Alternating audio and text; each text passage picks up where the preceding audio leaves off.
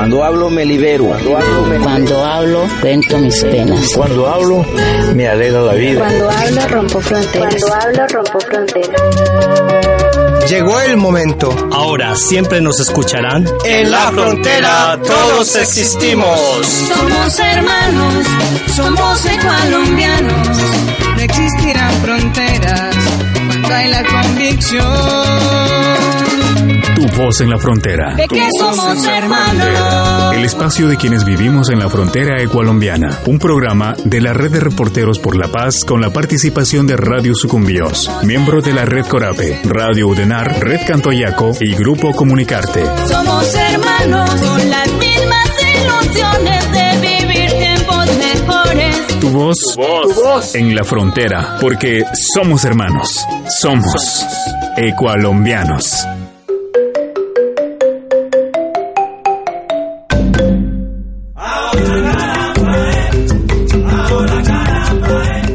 Filippo Grandi, alto comisionado de las Naciones Unidas para los Refugiados, reconoció la labor humanitaria realizada por Ecuador y destacó que la actitud del país andino es un modelo para el Pacto Global para Refugiados y Ecuador tuvo una activa participación.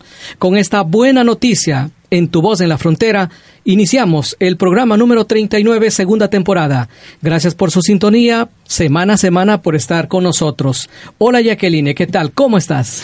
Hola Nachito, como le decimos con cariño a nuestro compañero Nazario, les comento, amigos y amigas ecualombianos y ecualombianas, que hoy no nos podrá acompañar nuestro compañero Víctor Gómez, ya que se encuentra en una gira por Costa Rica. Nachito, ya estamos en el programa número 39. Segunda temporada. Por supuesto que sí, segunda temporada, tu voz en la frontera. Bienvenidos, bienvenidas.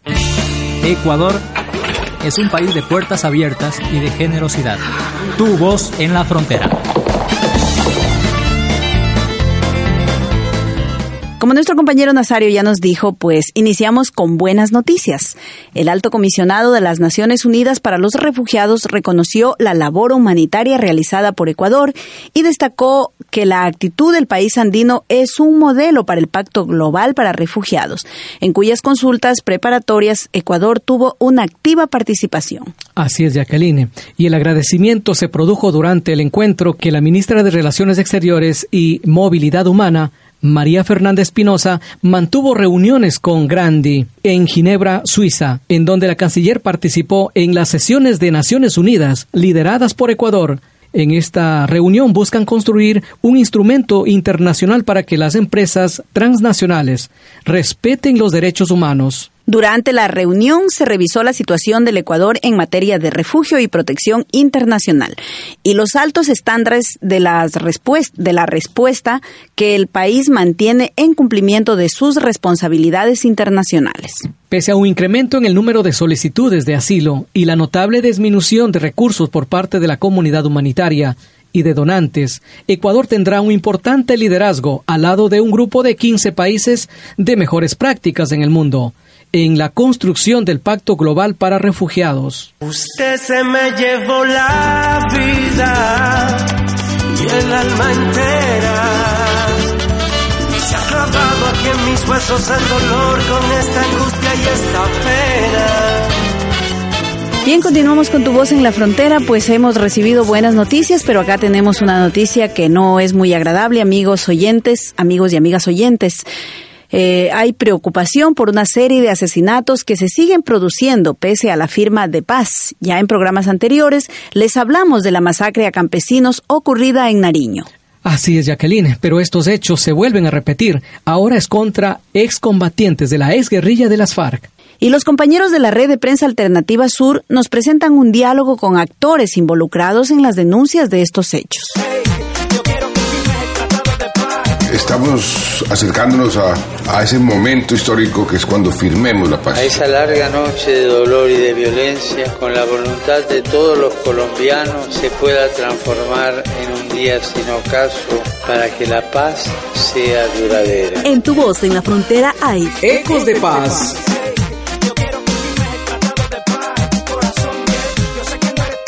sorprendidos un poco por esta serie de asesinatos que han venido pasando no solamente a líderes sociales, cultivadores de hoja de coca, sino también excombatientes eh, de las FARC en, en esta zona del país ¿Qué se sabe realmente? Ustedes hacen una serie de preguntas en el comunicado que difunden. ¿Quién está detrás del asesinato de estos eh, seis excombatientes de las FARC?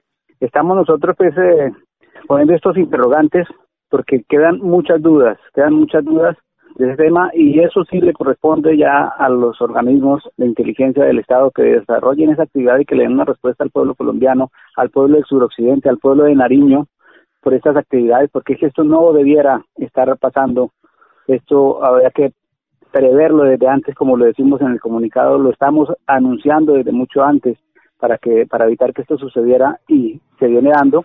Entonces queda toda la sensación de que a alguien le interesa que esto avance de esa manera traumática para la para la reincorporación y para el afianzamiento del proceso de paz y para la implementación de los acuerdos. Algunos medios de comunicación han venido manejando la tesis de que se trató de enfrentamientos entre disidencias. ¿Hay alguna claridad aproximada al respecto? No, sí, la, la claridad sí está y pues tomamos todas las informaciones, como decimos al comienzo, las informaciones conocidas, las informaciones que hemos reunido y en ellas nos basamos pues como ya como elementos de juicio para poder eh, decir lo que decimos allí. No, no, no tenemos ese conocimiento de que haya sido enfrentamiento entre bandas. Esto fue una persecución contra unas personas que no quisieron eh, acogerse a las propuestas de que se que, que se incorporaran a esa a esa banda entonces los asesinaron y de manera pública están señalando a todos los integrantes de, del partido FARC como objetivos militares, si se puede llamar así, una persecución que viene desde A, pero entonces volvemos a las preguntas. ¿A quién le interesa eso? ¿A quién beneficia? Entonces es necesario que el Estado tome las medidas necesarias, oportunas, rápidas y como lo decimos al final, con la inversión social, con la presencia real del Estado para que toda esa juventud se encamine por un camino correcto y no sea presa fácil de la desviación de cualquier intereses particulares. Las seis personas asesinadas hacían parte, estuvieron dentro de todo el proceso de reincorporación, hacían parte también de la zona veredal.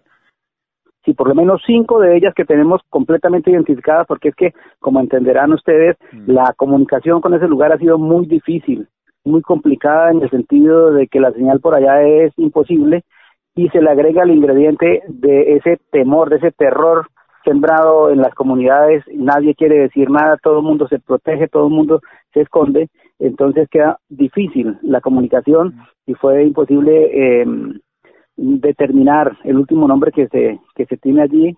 Mm, eh, no no no tenemos la certeza de que sea una persona que estuvo aquí dentro de la zona pero los otros cinco sí. Como usted decía esto era una tragedia ya anunciada ya se había denunciado ante los organismos eh, pertinentes en el marco de la implementación de los diálogos, de la existencia de este tipo de grupos armados.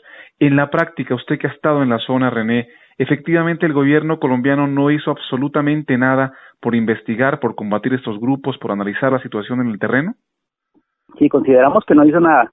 Consideramos que no hizo nada porque, como claramente lo decimos en el comunicado, en los días de la, de la existencia de la zona veredal se, se puso sobre la mesa, se informó de manera clara qué estaba pasando, todo lo que conocíamos de manera directa, comunicaciones, eh, bueno, todo lo encaminado a desarrollar esta actividad se conocía, se puso de presente y, y, al parecer no le pararon muchas bolas y viene desencadenando ya en esto, desafortunadamente, así esa ha sido la realidad. Tu voz en la frontera, un espacio radial para compartir experiencias, historias e información. Continuamos con Tu voz en la frontera y las acciones de movilización siguen vigentes en algunos territorios de Colombia. El 23 de octubre empezó un nuevo paro agrario, Jackie. Jonathan Centeno del movimiento político social Marcha Patriótica conversó con los compañeros de la Red de Prensa Alternativa del Sur y nos comenta las motivaciones de la nueva protesta campesina. Tenemos el gusto de contar en vivo y en directo con Jonathan Centeno del Movimiento Político y Social Marcha Patriótica, una de las organizaciones que viene realizando el paro agrario que empezó este 23 eh, de octubre. Jonathan, pues. Tenemos un saludo, queremos hacer un balance positivo de la jornada de movilización. Hasta el momento estamos haciendo la primera etapa que se da entre el día 23 y 24 de octubre, donde los comuneros saldrán a concentrarse en 12 departamentos del país. En el caso del suroccidente colombiano, eh, se ha escogido como puntos de concentración el departamento del Cauca en tres puntos específicos, en Caldono, en Cajibío y en el municipio del Patía. No se presentan bloqueos, estamos sobre la vía panamericana, pero realizando un ejercicio pedagógico, socializando el pliego de exigencias y sin embargo el gobierno nacional ha mostrado muy poca voluntad para el cumplimiento o para esto, para el establecimiento del diálogo. Es necesario decir que el día de ayer teníamos pactado una reunión en la oficina del ministro del posconflicto de Rafael Pardo eh, llegó la delegación de nuestro de nuestra mesa de interlocución y acuerdos y el ministro se limitó a recibirnos el pliego y no se pactó ningún tipo de agenda. Jonathan, eh, le, muy concretamente, ¿cuáles son los puntos del pliego de exigencias? Uno, que se instale la mesa de interlocución y acuerdos. Somos muchas plataformas, en la idea de facilitar el proceso de negociación nos hemos juntado en lo que hemos denominado la mía, que sería la mesa. Dos, estamos exigiendo el cumplimiento de los acuerdos de La Habana y y desglosamos unos puntos donde necesitamos garantizar la participación de las comunidades. En el caso eh, diríamos, de mayor tensión, que se pare la erradicación forzada y que se pueda cumplir con la ruta eh, del, proceso de, sustitución de cultivos de uso ilícito con la ruta concertada que se ha pactado en las estructuras del PENIS. Y finalmente estamos tomando, retomando eh, los acuerdos incumplidos que se han presentado en las movilizaciones anteriores, sobre todo las del 2013 y las del 2014. ¿Qué pasó con la mesa de interlocución y acuerdo mía, que es un organismo que venía funcionando, corrígeme si me equivoco, Jonathan, desde el paro del 2013? ¿Qué sucedió? Con este proceso? Sí, nosotros eh, pusimos toda nuestra fuerza en la mesa de interlocución y acuerdos. Desafortunadamente, desafortunadamente eh, la actitud y la, del gobierno nacional ha sido dilatar la mesa, lo que hace que no se puedan presentar avances en la misma o se generan promesas o acuerdos que no se cumplen y no se pueden materializar en los en los territorios. Posteriormente tratamos de continuar el, el, ejercicio articulándonos con otras organizaciones en el proceso de negociación de la cumbre de la cumbre campesina, agraria y popular, pero sin embargo la voluntad y la actitud del gobierno así ha, ha seguido siendo eh, la misma. Entonces la idea es que en este proceso de negociación retomemos la mía, pero establezcamos una metodología que nos permita que existan garantías para el cumplimiento de lo pactado entre el gobierno y las comunidades. Hace pocas horas se resaltaba en medios de comunicación el informe de la DEA, en donde dice que eh, el consumo de droga en Estados Unidos ha aumentado eh, precisamente porque el consumo, eh, porque los cultivos de hoja de coca en Colombia han aumentado. Esto quiere decir, Jonathan, que la erradicación forzada va a seguir en los territorios del país. yo creo que lo, primero que hay que destacar es que la política de erradicación del gobierno nacional ha sido un fracaso. Por eso han aumentado los cultivos, porque el cultivo de hoja de coca, de amapola, marihuana está directamente relacionado con el abandono que viven las comunidades. Es decir, que la única forma de transformar la situación del campo y la situación que ven los cultivadores es generando la oportunidad, generando la oportunidad para que ellos puedan desarrollar otros procesos productivos. Por eso nosotros exigimos el cumplimiento del Acuerdo de La Habana, porque el Acuerdo de La Habana contempla transformación del territorio a través del acceso y el uso de la tierra, eh, contempla vías, contempla el impacto social en salud, en educación, contempla eh, de la misma manera el apoyo, eh, la reactivación económica. Entonces, si se cumple con el acuerdo de La Habana, vamos a poder tocar las causas que han generado el conflicto y que generaron los cultivos de coca, amapola y marihuana. Sí, Jonathan. Sin embargo, eh lo que para las organizaciones sociales significa el fracaso de la política antidroga y de la erradicación, para el gobierno colombiano significa un éxito. Precisamente hoy hablaba el alto gobierno diciendo que en materia de erradicación forzada se ha avanzado un 80%.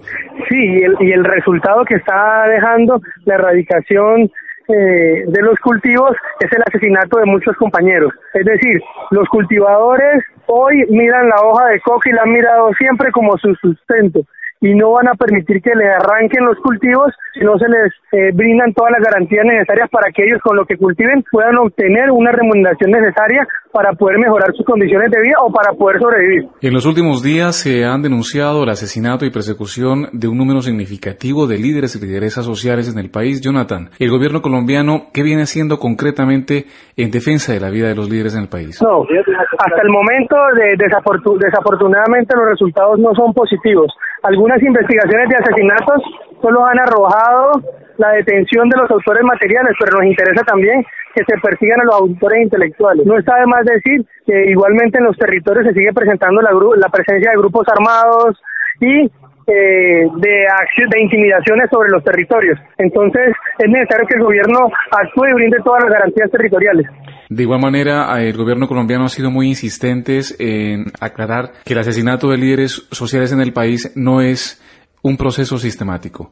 ¿Qué decir ante este tipo de apreciaciones del gobierno colombiano? No, el gobierno aún no ha sido capaz, con toda la capacidad técnica e investigativa, de descifrar, no tiene control.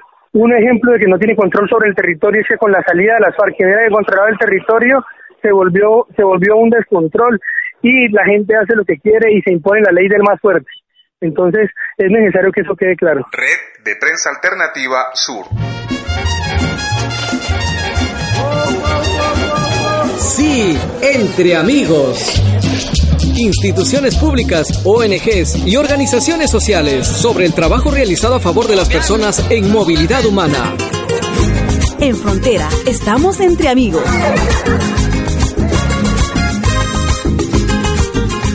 Continuamos con tu voz en la frontera y en el segmento Entre Amigos le comento que nuestro compañero Víctor Gómez conversó en San José de Costa Rica con Alma Montoya del grupo Comunicarte.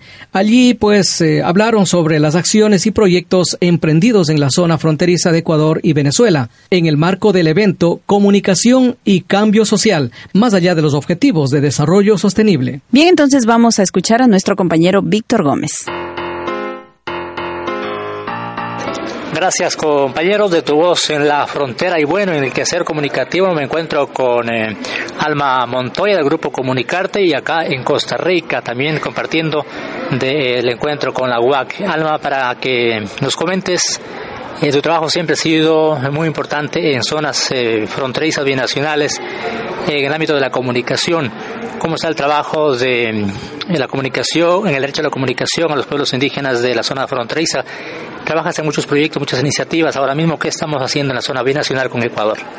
Eh, hola amigos, desde Moravia, eh, San José de Costa Rica. Un saludo grande para toda la red y para todos aquellos que sintonizan esta emisora.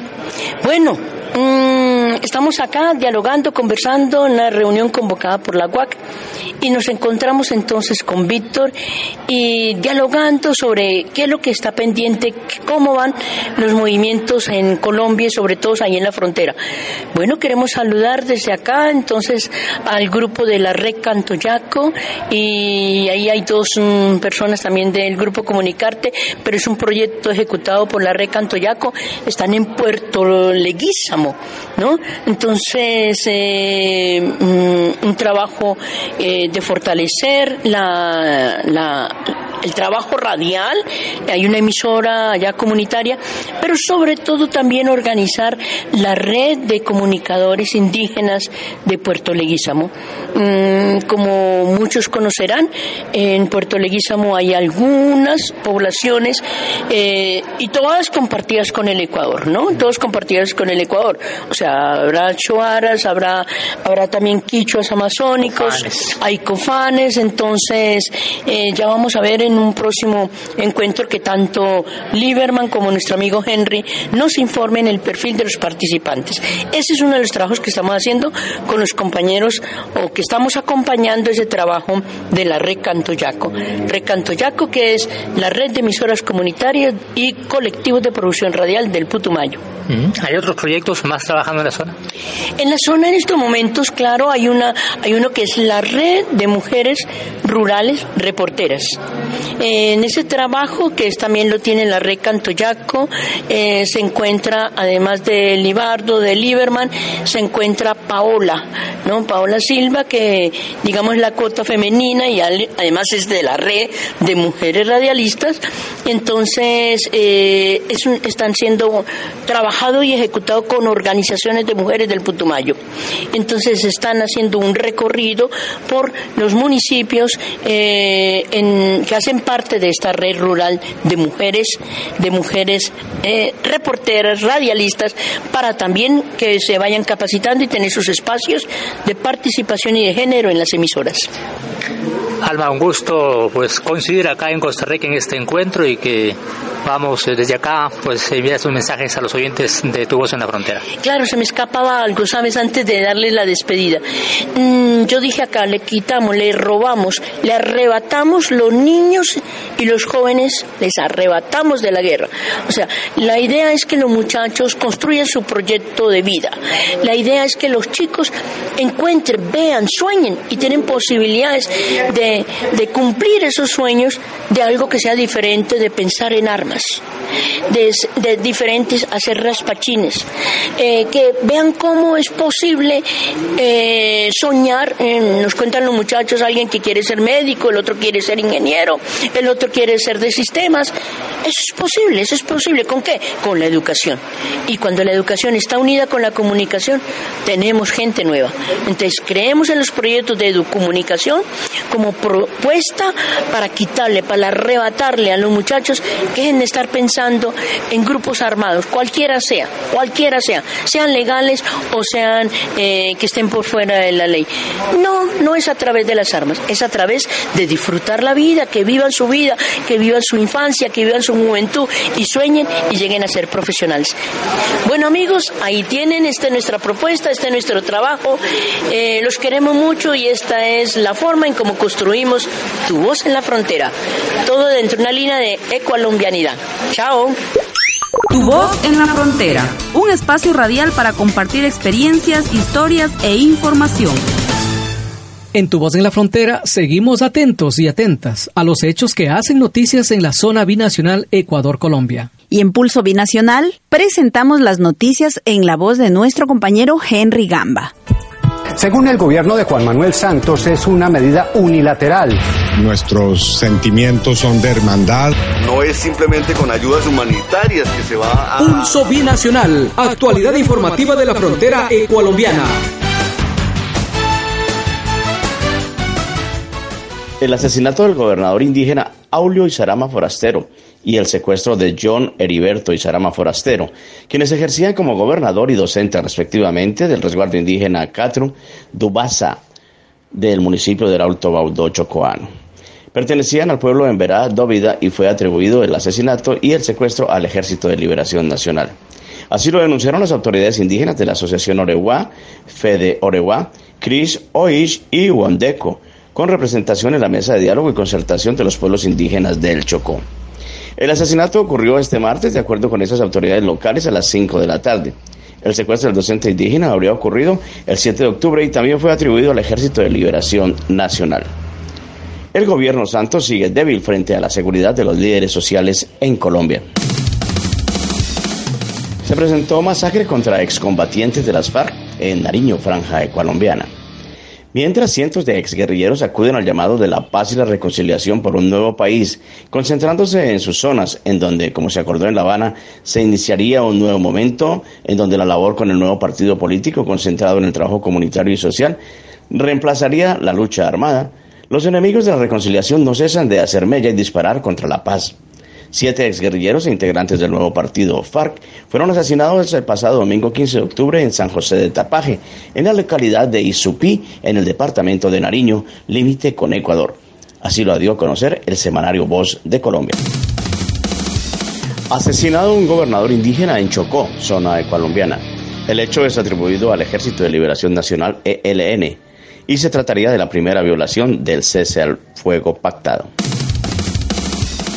En norte de Santander, zona limítrofe entre Colombia y Venezuela, empezó el paro campesino.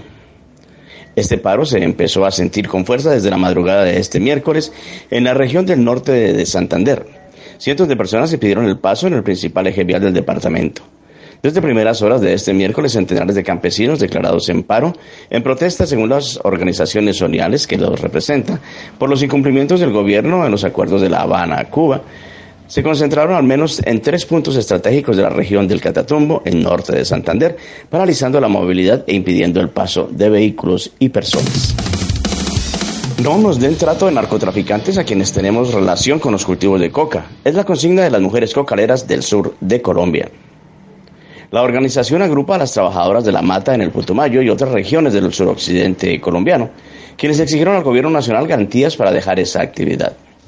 Estas mujeres, como pocos, tienen claro que tras los acuerdos de paz con las FARC, la planta que durante tantos años permitió la subsistencia de las comunidades de esas regiones, hoy tendrá que acabarse.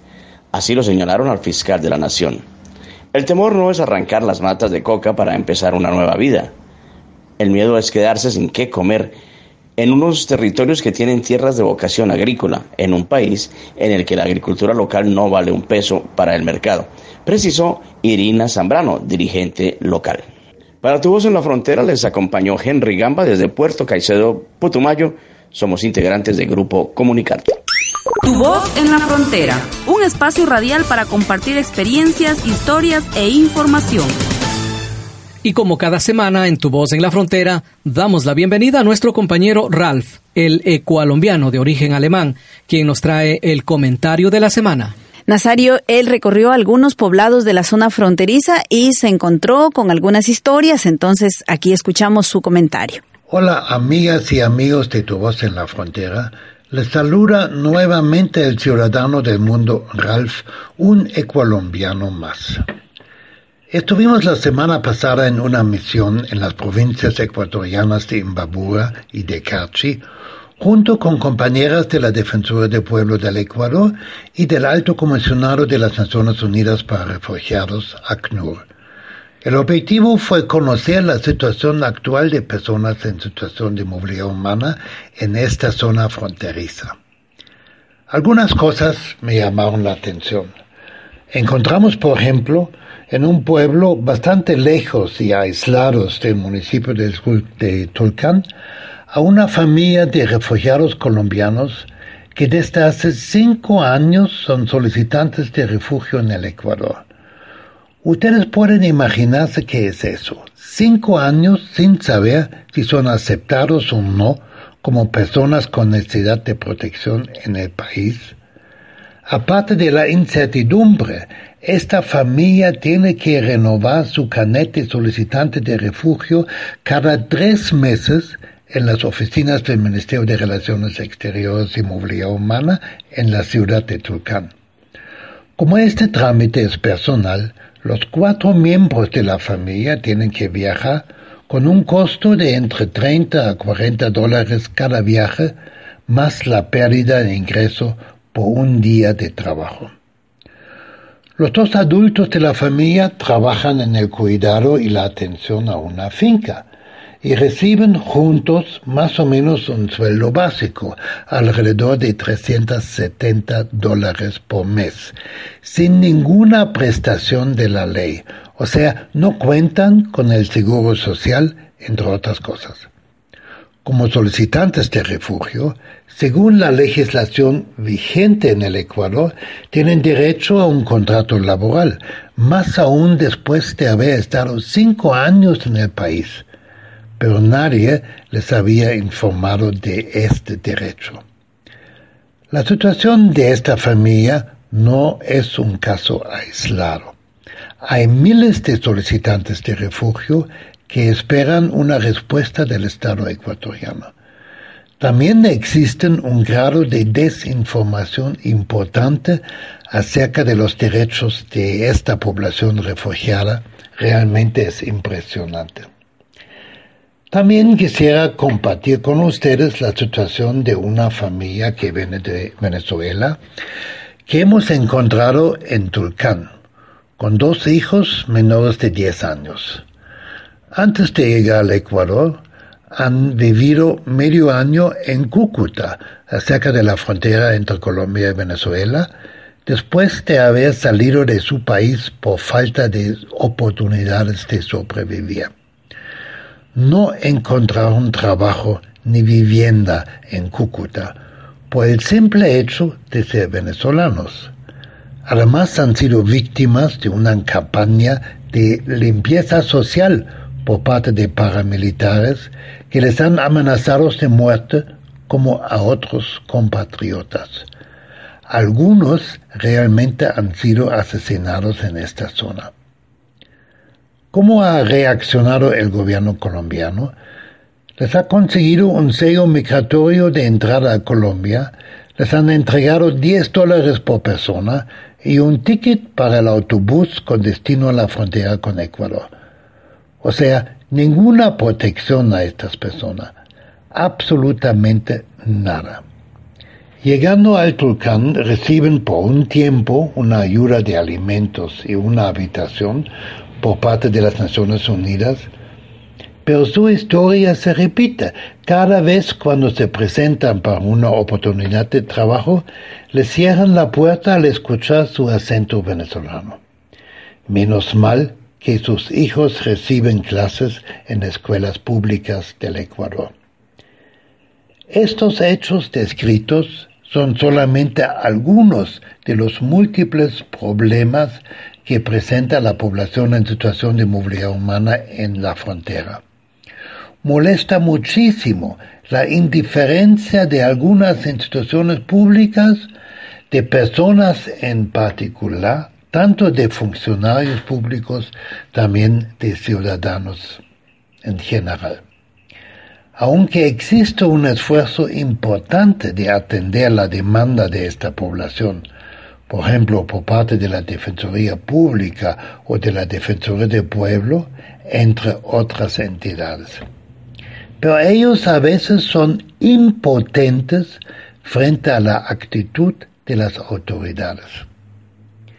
Y nosotras y nosotros, las y los ciudadanos, no podemos ser más solidarias y solidarios con estas personas.